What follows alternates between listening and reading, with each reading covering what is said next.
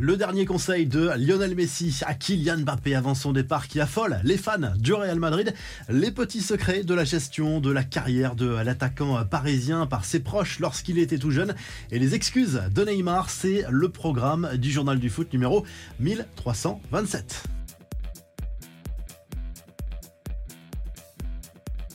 Le Real Madrid passe à l'offensive pour Kylian Mbappé. Selon El Chiringuito, le club merengue aurait dégainé une première offre de 120 millions d'euros pour tenter d'arracher la signature de l'international français. Si l'information est vraie, la proposition n'a absolument aucune chance d'aboutir. On est très loin du compte. Le PSG est certes prêt à vendre sa star cet été en raison de sa situation contractuelle, mais Nasser El Khelaifi en voudrait 200 millions d'euros. Selon le média Defensa Central, Lionel Messi, lui, aurait lâché un dernier conseil avant son départ du PSG à son ex-coéquipier et lui aurait conseillé de rejoindre la Liga lors du mercato estival pour continuer sa progression. Il aurait certes préféré le voir signer au FC Barcelone, mais il aurait validé tout simplement la piste du Real Madrid auprès de Kylian Mbappé. Une information à prendre tout de même avec une grande précaution.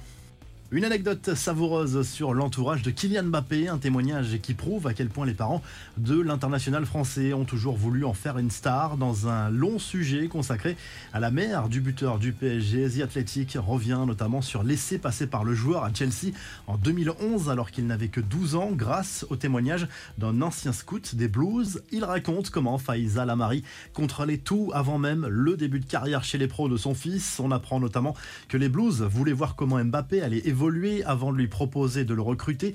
Une attitude qui visiblement avait vexé la mère du joueur. Dans 5 ans, vous reviendrez le chercher pour 50 millions de livres. Aurait-elle lâché au traducteur qui avait refusé de traduire cette partie auprès des dirigeants anglais parce qu'il trouvait les propos très arrogants et on le comprend. Les infos en bref, bonne chance à l'équipe de France Espoir qui entame l'euro de sa catégorie ce jeudi soir avec un premier match contre les Italiens. Coup d'envoi à 20h45. La Norvège et la Suisse sont également dans le groupe des Bleuets.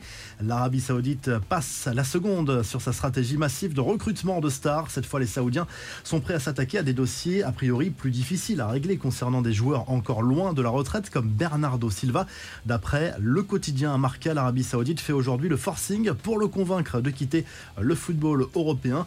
Lui a déjà cédé aux sirènes saoudiennes. N'Golo Kanté a tranché concernant son avenir en bleu alors que Didier Deschamps avait indiqué qu'il ne fermait pas la porte aux joueurs concernés. Le nouveau milieu de terrain d'Alitiad espère toujours porter le maillot de l'équipe de France à l'avenir. Pas question de renoncer s'il retrouve son meilleur niveau, bien sûr. Kanté qui a adressé par ailleurs une lettre d'adieu à Chelsea et à ses fans. L'ancien joueur des Blues fait aussi allusion à des moments plus sombres et parle de rumeurs et mensonges concernant un supposé braquage qu'il aurait subi pour le forcer à changer d'agent.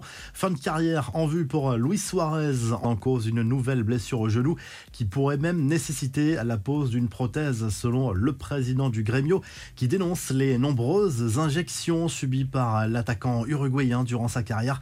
Le choc avec le grec Mavropanos a laissé des traces sur le corps d'Antoine Griezmann. La preuve en image, l'attaquant de l'équipe de France a été touché à la tempe et au niveau du bras gauche, de quoi énerver sérieusement sa compagne sur les réseaux sociaux.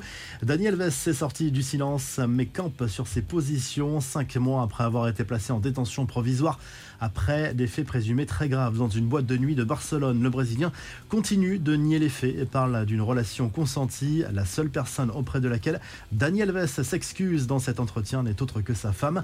Neymar lui a répondu aux rumeurs d'infidélité avec sa compagne actuelle qui est enceinte d'ailleurs. La star du PSG a publié un long message d'excuses auprès de cette dernière. On comprend qu'il reconnaît avoir fauté. La presse brésilienne lui prête une relation avec une blogueuse. Décidément, Neymar arrive toujours à faire parler de lui, même très loin des terrains. La revue de presse en Angleterre, le Daily Express Sport se penche sur le futur de Mason Mount, le milieu de terrain de Chelsea et dans le viseur de Manchester United qui après une première offre refusée a fait une deuxième proposition à hauteur de 58 millions d'euros environ selon la presse anglaise. Deuxième offre refusée par les Blues, un peu trop gourmand peut-être dans cette affaire, mais le dossier pourrait se décanter rapidement pour l'international anglais du côté de l'Italie.